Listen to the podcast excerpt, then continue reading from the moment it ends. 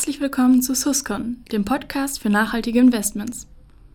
Guten Tag, meine Damen und Herren. Herzlich willkommen zu unserem Podcast SASCON, dem Podcast zum Sustainability-Kongress. Die heutige Folge lautet Nachhaltige Investmentwelt, Doppelpunkt, Rückblick eines Eco-Reporters. Und Sie haben richtig gehört, der Eco-Reporter ist am Apparat. Es ist nämlich Jörg Weber. Er ist äh, der Geschäftsführer der Eco-Reporter GmbH und, das darf man glaube ich so sagen, nicht nur alterstechnisch, das hängt damit zusammen, eines der Urgesteine dieser Branche. Jörg, schön, dass du da bist. Wir duzen uns. Wir machen das hier im Podcast genauso. Du bist einer derjenigen, die Nachhaltigkeit mit am längsten in Deutschland beobachten. Und deshalb würde ich natürlich als allererstes mal gerne wissen, wie lange tust du das denn schon? Hallo Björn. Ähm, wir berichten mit Eco-Reporter seit 1999 darüber und als Journalist die ersten Artikel habe ich sowas um 91, 92 geschrieben.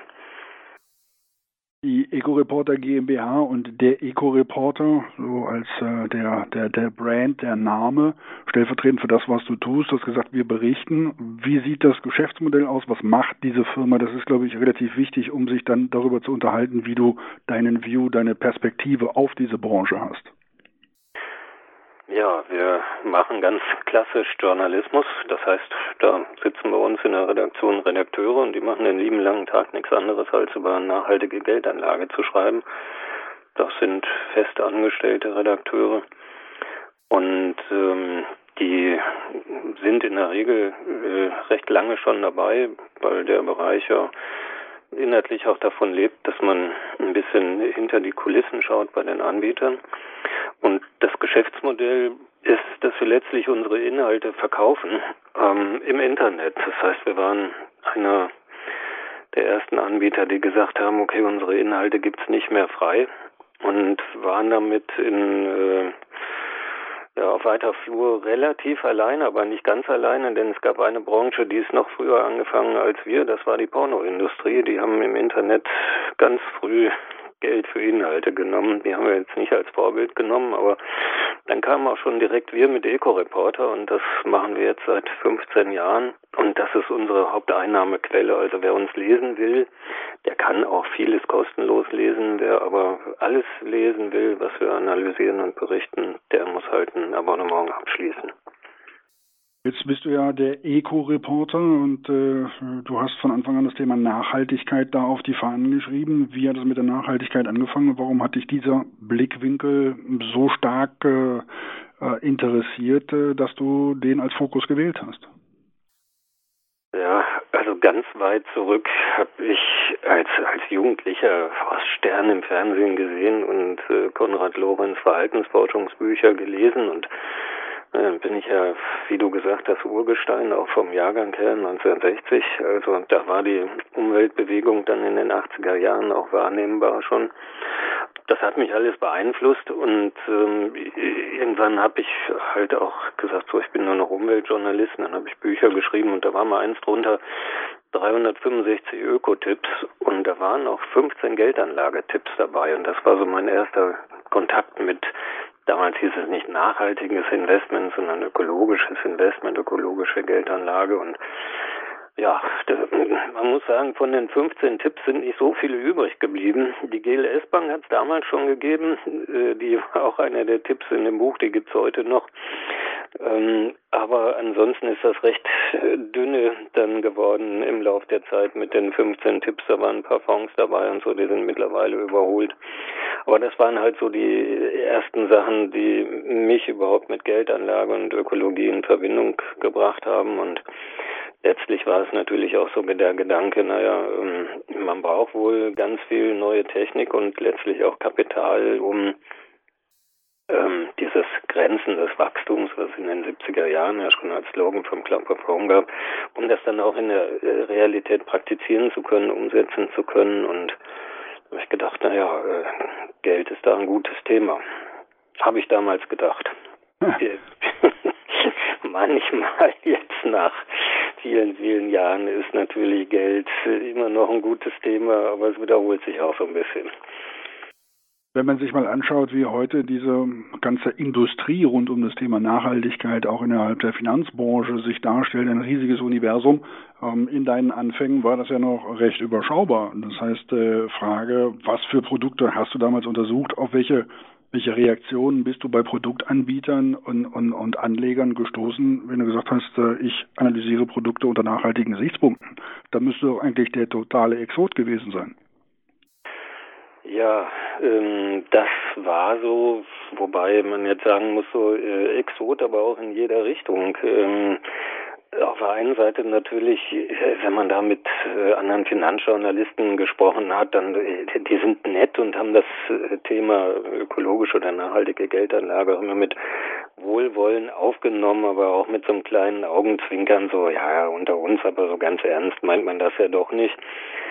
Ähm, und das waren dann natürlich im Anfang äh, eine GLS-Bank, GLS als Abkürzung für Gemeinschaft für Leihen und Schenken und ähnliches. Das ähm, war damals äh, vom Klang her noch exotischer als heute halt. Und ähm, aber es war auch immer so ein bisschen, dass eigentlich die Skepsis ein bisschen da war, aber äh, im Grunde das Ganze nicht so richtig ernst genommen wurde und deswegen hat man es auch nicht so besonders großartig kritisiert, sondern hatte so das Gefühl, die, die Leute denken, ach, das legt sich schon wieder.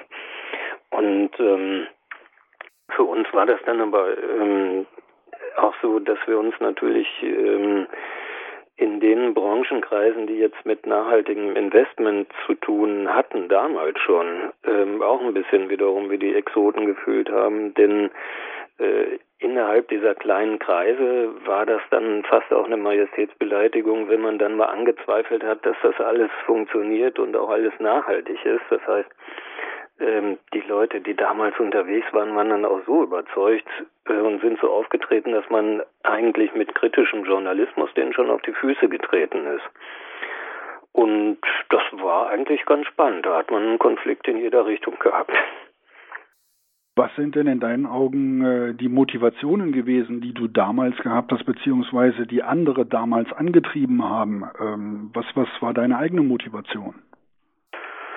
Also meine eigene war wirklich, ich habe gedacht, ich will was für Umweltschutz tun und ich will in dem Bereich arbeiten ähm, und möchte auch, dass das irgendwie eine Wirkung hat. Und indem ich Informationen versucht habe, sauber rauszuarbeiten und zu verbreiten, habe ich gedacht, so, ähm, das kann dazu beitragen, dass wenn es gut funktioniert, ähm, die Finanzierung von Umweltlösungen damit näher rückt.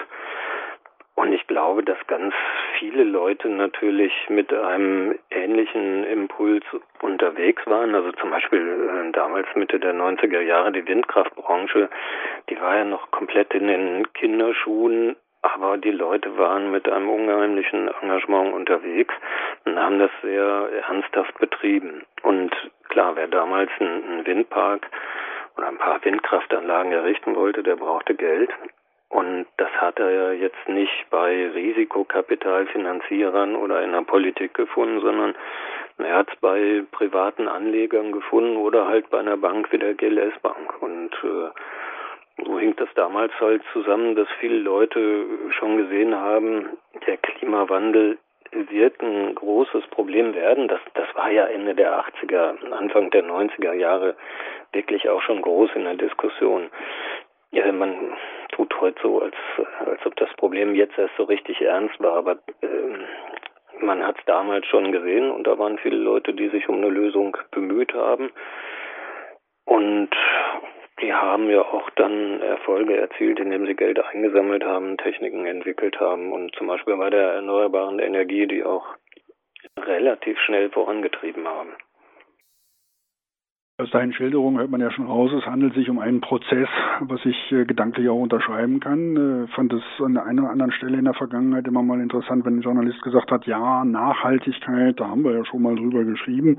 Also als wenn das ein Thema ist, was sich mit einer Berichterstattung äh, zu einem Zeitpunkt einer Serie, einem Artikel oder was auch immer erledigt. Ähm, es hat sich ja in diesen 20 Jahren, wie du selbst gesagt hast, sehr, sehr viel getan.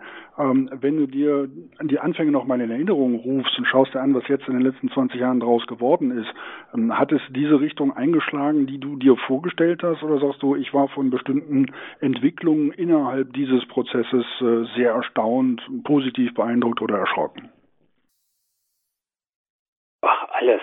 Also gute Frage, weil es doch wirklich ähm, in jede Richtung geht. Also das Positive zum Beispiel hätte ich nicht gedacht, dass jetzt heute in Deutschland im Schnitt aus jeder Steckdose ungefähr 40 Prozent grüner Strom kommen. Also das ist wirklich schnell gegangen. Und ich glaube, die Entwicklung dürfte auch schnell weitergehen. Ähm, wir haben auch etwas Positives, finde ich, ähm, in dem Sinne, dass Nachhaltigkeit in der Finanzwelt immer mehr dazu übergeht, normal zu werden, so dass man jetzt nicht sagt, so es gibt jetzt diese kleinen grünen Inseln innerhalb einer großen dunklen Finanzwelt, sondern es wird immer mehr so, dass da so grüne Flecke auftauchen und dann ist das vielleicht hell oder dunkelgrün, aber es wird immer mehr grün und die Frage, wie nachhaltig ist eine Geldanlage, die stellen auch ganz konventionelle Geldanleger, Fondsmanager und ähnliche Analysten. Das finde ich gut, dass das nicht in dieser Öko-Ecke geblieben ist, sondern dass man sagen muss, so Nachhaltigkeit ist einfach ein Finanzkriterium. Auf der anderen Seite finde ich, ähm, gibt es da natürlich so Kernfragen, die immer noch unbeantwortet sind. Also zum Beispiel kann man ja sagen, ich will mein Geld nicht in Waffen anlegen, nicht in Rüstung. Ja, und die Frage, ob denn die Welt da draußen friedlicher wird, wenn alle, ihr Leu alle Leute, die das wollen, äh, die Möglichkeit haben, waffenfrei anzulegen, das ist für mich immer noch nicht beantwortet. Also letztlich, was tut die nachhaltige Geldanlage für die Nachhaltigkeit? Das ist immer noch ein, eine schwierige Frage. Und da könnte sich noch mehr tun. Wenn man die 20 Jahre äh, von 1999 bis heute, wenn man die mal Revue passieren lässt, lässt die sich nach deiner Einschätzung in Phasen einteilen. Dass man sagt, es gab die, die Pionierjahre, die waren vor allen Dingen die ersten fünf oder die ersten zehn. Es gab vielleicht auch politisch geprägte Phasen. In welche Phasen würdest du diese 20 Jahre einteilen? Ja, ich finde, du sagst das schon richtig. Es gab diese Pionierphase, äh, sagen wir mal, in den 90er Jahren. Da muss man auch sagen, da gab es die echten Pioniere, auch als Menschen. Da gab es einen Andreas Knörzer von der Bank Sarasin, der war in vielen Medien, der war natürlich für uns Journalisten ähm, ein toller Gesprächspartner. Ist er heute auch noch, ähm, aber damals ragte das halt so raus. Aber den konnte man anrufen, der hat eine Antwort gegeben und dann musste die nicht durch drei, drei Abteilungen abgesegnet werden, sondern die stand. Und die äh, Leute so ähnlich wie Andreas Knörzer, da gab es nicht viele von, aber da gab es so ein paar Persönlichkeiten, die so herausragten. Ähm, dann gab es auch die Phase, in der ähm, der neue Markt ähm, natürlich sehr auf einer unglaublichen Welle ritt und das hat so ein bisschen auch dann rübergeschwappt in ökologische Geldanlagen. Dann gab es ganz viele grüne Aktien und dann gab es so eine Gruppe von, das, das kann man nicht so genau sagen, vielleicht 15.000 bis 20.000 grüne Aktionäre in Deutschland. Die haben praktisch alles gekauft, was an grünen Aktien auf den Markt kam, haben damit zum Teil aber witzige Gewinne erzielt. Da waren auch Leute drunter, die sind dann mit einer Aktie innerhalb eines Jahres Millionär geworden. Und drei Monate später war das ganze Geld wieder weg. Also da gab es zum Beispiel mal so eine Baum- und Janusz AG mit eher witzigen Kursschwankungen. Und das ging dann so bis äh, Anfang dieses Jahrtausends. Äh, dann verschwand das alles mehr oder weniger und auch diese Aktionäre hatten die Nase so gestrichen voll dass sie eigentlich fürs nachhaltige Investment verloren waren. Dann kam die erste Krise der erneuerbaren Energien, dann kam nochmal ein Aufschwung und dann muss man sagen, obwohl sich die, die erneuerbare Energie richtig gut entwickelt hat, ähm, hat sich die Geldanlage mit erneuerbarer Energie nur teilweise gut entwickelt. Ähm, viele Leute haben da auch viel Geld mit verloren und das ging auch so bis 2000 2013, 14, ähm, als der Hype mit den Solaraktien vorbei war. Das war auch nochmal so eine Phase gewesen. Und na, im Moment habe ich so das Gefühl, ähm, es gibt natürlich immer noch so Entwicklungen wie Mikrofinanzen. Das läuft ganz gut, ist aber auch ein kleiner Bereich. Und ansonsten glaube ich, am meisten tut sich im Moment bei nachhaltigen Aktienrenten und Mischfonds.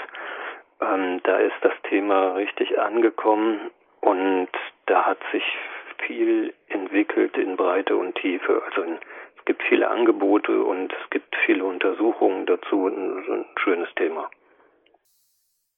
Du hast es äh, nur indirekt angestriffen, trotzdem äh, vertiefe ich es nochmal, das Thema Regulator. Ähm, es gibt natürlich auch eine politische Dimension in diesem Zusammenhang. Äh, in der Vergangenheit war, glaube ich, das Thema Nachhaltigkeit auch viel so äh, mit der Frage ähm, der, ich sag mal, grünen Bündnis 90 verbunden, inwieweit denen das besonders am Herzen läge, den anderen eher nicht. Das Bild hat sich gewandelt. Ähm, gerade passiert auch vieles in äh, Brüssel, Stichwort EU Sustainable Action Plan. Wenn die letzten 20 Jahre zurückdenkst, welche, welche Rolle hat in der Vergangenheit der Gesetzgeber da eingenommen? Hat er sich zu wenig drum gekümmert? Ähm, nimmt das jetzt wirklich ernst? Was ist deine Wahrnehmung? Ja, also erstmal ist natürlich so, dass man sagen muss, äh, die erneuerbare Energie war ja lange Zeit ein Motor auch der nachhaltigen Kapitalanlage. Und ähm, da ist natürlich einfach die Energiegesetzgebung auch für die Kapitalanlage letztlich mit ausschlaggebend gewesen. Das ist aber natürlich keine Finanzgesetzgebung. Und wenn ich mir da so die Finanzgesetzgebung anschaue, dann habe ich immer das Gefühl, so, ja, irgendwie macht der Gesetzgeber da was getrieben durch Verbraucherzentralen, andere Verbände manchmal. Ähm, es ist nicht so, dass ich das Gefühl habe, der Verbraucher kann wirklich sagen, das und das nutzt es ihm. Es ist eher so, dass ich das Gefühl habe, äh, es soll etwas geregelt werden, was immer ein paar Jahre hinter der Realität hinterherhängt. Und da muss man wirklich schauen, ähm, wenn dann zum Beispiel Standards durch Gesetze gesetzt werden, dann äh, ist es natürlich so, dass die meisten so aussehen, dass auch der Lahmste noch drüber springen kann. Äh, und dann als nachhaltig gilt, was eigentlich schon gar nicht mehr richtig nachhaltig ist. Und so, das ist mein Eindruck von der Gesetzgebung. Ähm, mit anderen Worten, äh, mich hat da nichts überzeugt wenn es wirklich diese Lenkungsfunktion geben soll, von der die Rede ist äh, in Brüssel, weil man sagt, äh, wir können unsere CO2-Ziele, die wir uns gesteckt haben, nur erreichen, wenn hier stärker nachhaltig gedacht wird, dann klingt das ja schon so, als wenn wir dieses Mal auch Eingriffe wirklich in, den, äh, in die Investitionsentscheidung sehen würden, denn sonst kann man kein Geld umallokieren. Gehst du davon aus, dass es dieses Mal mehr als Feigenblätter sind und dass es zu wirklichen Vorgaben kommt? Bin da sehr skeptisch, denn ähm, ich glaube, dass es in ähm, Bereichen natürlich schon Misserfolge gegeben hat, wie meinetwegen bei der Automobilindustrie, wo man ja auch sagen muss, es geht um Klimaschutz und ähm, jetzt ist die Finanzwelt aber natürlich noch wesentlich abstrakter und das darüber regeln zu wollen, da bin ich sehr gespannt. Ich, also ich glaube schon, dass es Regeln geben wird. Ich glaube aber nicht, dass die wirklich etwas für das Klima bringen werden, was direkt spürbar ist. Denn wenn ich mir so anschaue, ähm, was ist denn wirklich von Vorteil gewesen für das Klima? Das waren die Entwicklung von ähm, Windanlagen, Solaranlagen, Biogasanlagen oder von alternativen Antrieben der Gesetzgeber hat daran nichts gemacht. Das waren einfach Leute, Privatleute, Techniker, interessierte Leute, die dafür gesorgt haben, dass sowas auf den Weg kommt und in die Welt kommt. Und ich glaube, ähm, im Jahr 2000 hätte kein Gesetzgeber sagen können, äh, wir wollen mal lauter Smartphones haben. Äh, 2019 hat jetzt ungefähr jeder eins. Und das sind einfach so Entwicklungen, äh, da muss ich sagen, die äh, Politik kann da eigentlich nur hinterherhängen und äh, ein paar Auswüchse vielleicht eindämmen, aber positiv durch die Finanzwelt etwas zu regeln, daran glaube ich nicht mehr. Also ich glaube eher, dass das technische Regelungen sein müssen. Eines äh, der Ziele, wenn ich das richtig verstanden habe, ist ja auch die Vorstellung, Produkte zu kennzeichnen, welche nachhaltig sind und welche nicht. Nennen wir es mal Siegel, nennen wir es mal Prüfsiegel. Ich weiß aus äh, vielen Gesprächen im politischen Berlin, dass es diesen Wunsch da nicht erst seit gestern gibt, äh, Produkte zu kennzeichnen. Du hast auch deine Erfahrungen mit Siegeln gemacht. Was hältst du von, von Siegeln für Produkte?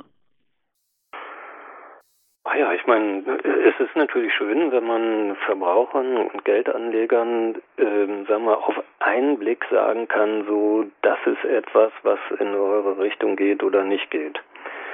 Und ähm, da können Siegel ja zu beitragen. Also im Grunde genommen sind hier einfach eine Abkürzung. Ich muss jetzt nicht zehn Seiten lesen, sondern ich habe da ein Logo und äh, da habe ich Vertrauen rein und dann funktioniert das von daher ganz gut. Ähm, bei der Finanzwelt glaube ich, ähm, wenn so etwas per Gesetz dann kommt, dann werden da so viele in dem Topf mit drumherum gerührt haben, dass die Suppe richtig dünn wird.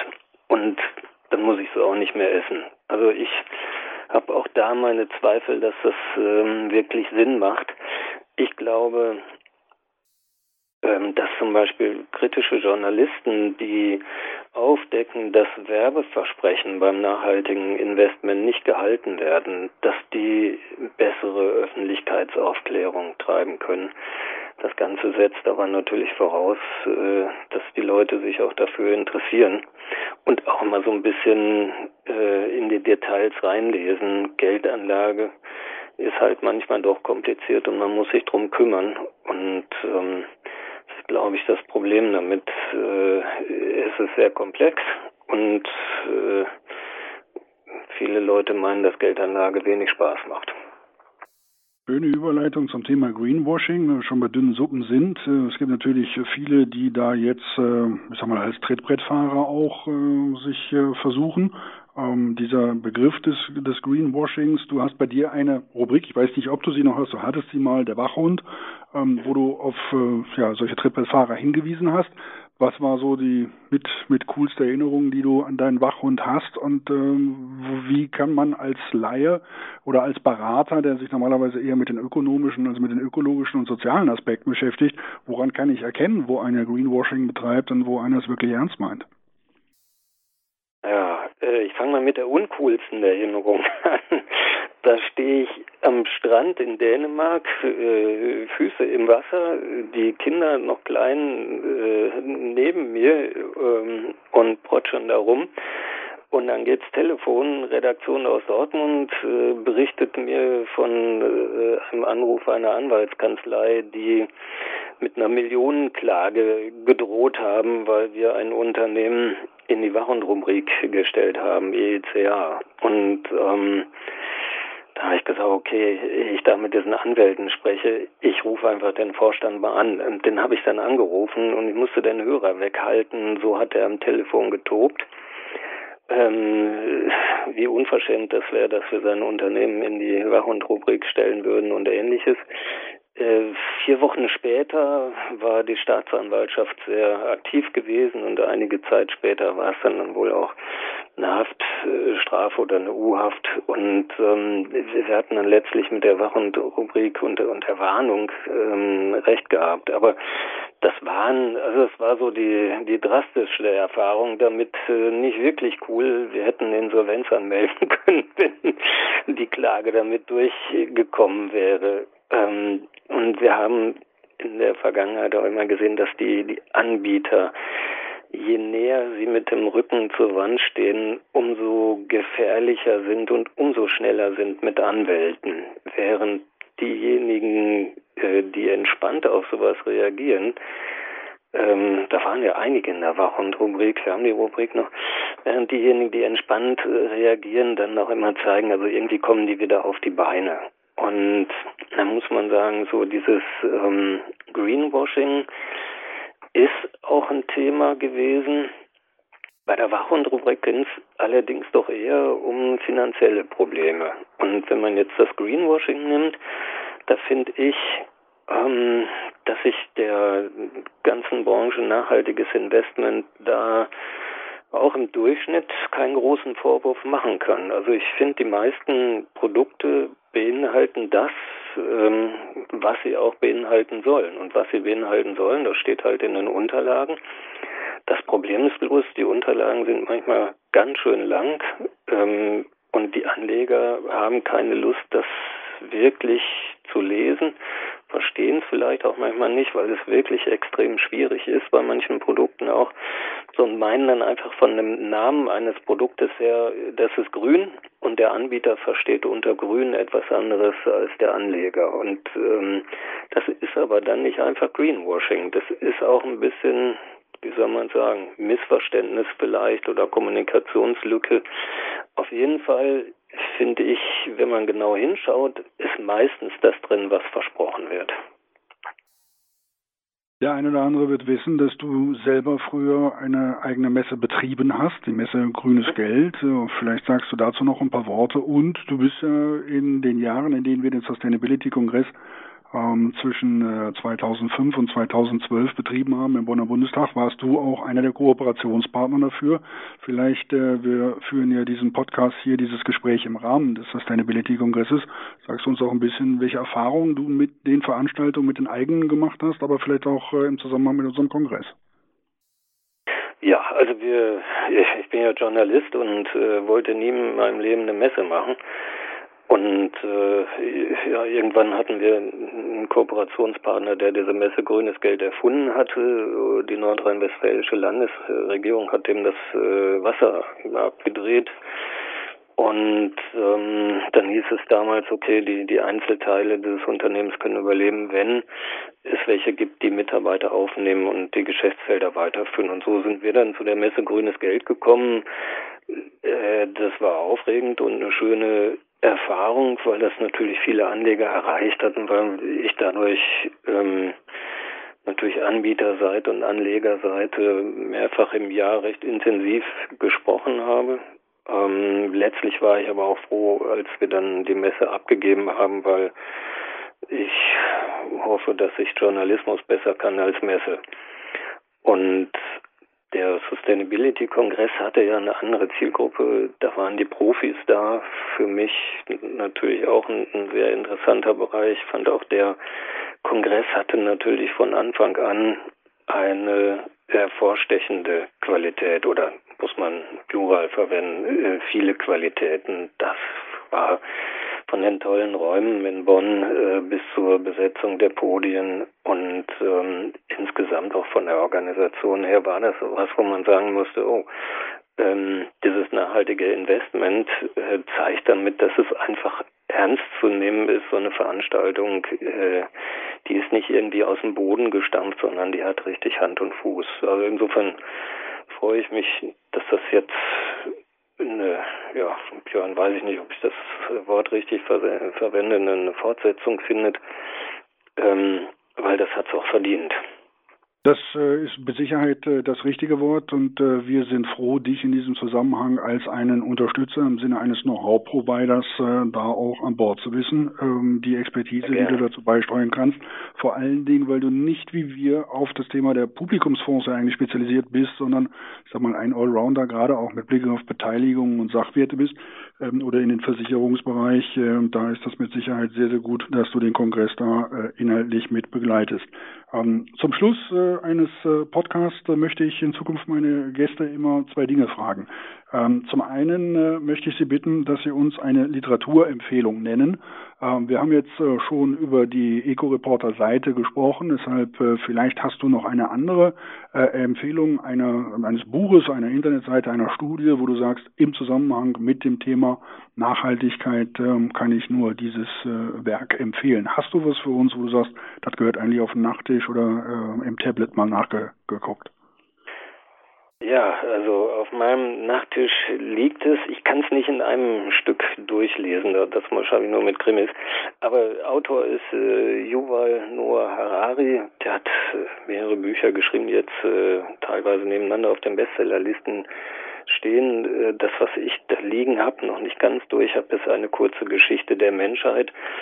Und das ist einfach richtig gut geschrieben Äh, das ist kein Fachbuch, wo man sich durchquälen muss, sondern äh, es zeigt, wie sich die Menschen vom Neandertaler bis heute entwickelt haben. Und mir gibt so ein bisschen das Gefühl, dass so mal in Zusammenhang gestellt, was äh, so die, die Menschheit anscheinend in den letzten zehntausenden Jahren getrieben hat, scheint manches dann besser erklärbar. Ähm, also ich finde ein richtig gutes Buch, gibt es als Taschenbuch, kann man sich leisten. Ich habe es auch schon gelesen, dementsprechend äh, ja, ich kann diese Empfehlung nachvollziehen.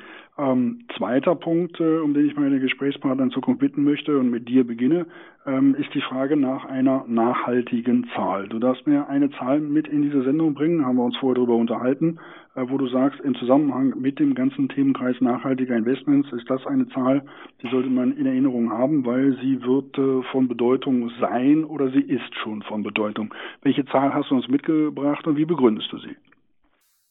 Ja, das ist so ein bisschen wie in der Sesamstraße. Ich, ich habe hier eine, erst wollte ich ja sagen zwei für dich, Björn, aber ähm, eigentlich habe ich eine, sagen wir mal 1,5.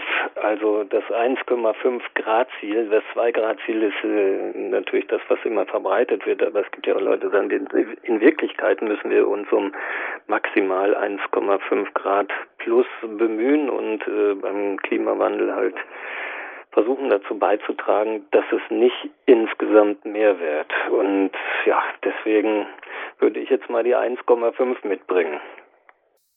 Die nehmen wir, packen sie bei uns hier ins virtuelle Regal und äh, schauen wir mal, welche Zahlen dazu in den nächsten Podcast dazukommen.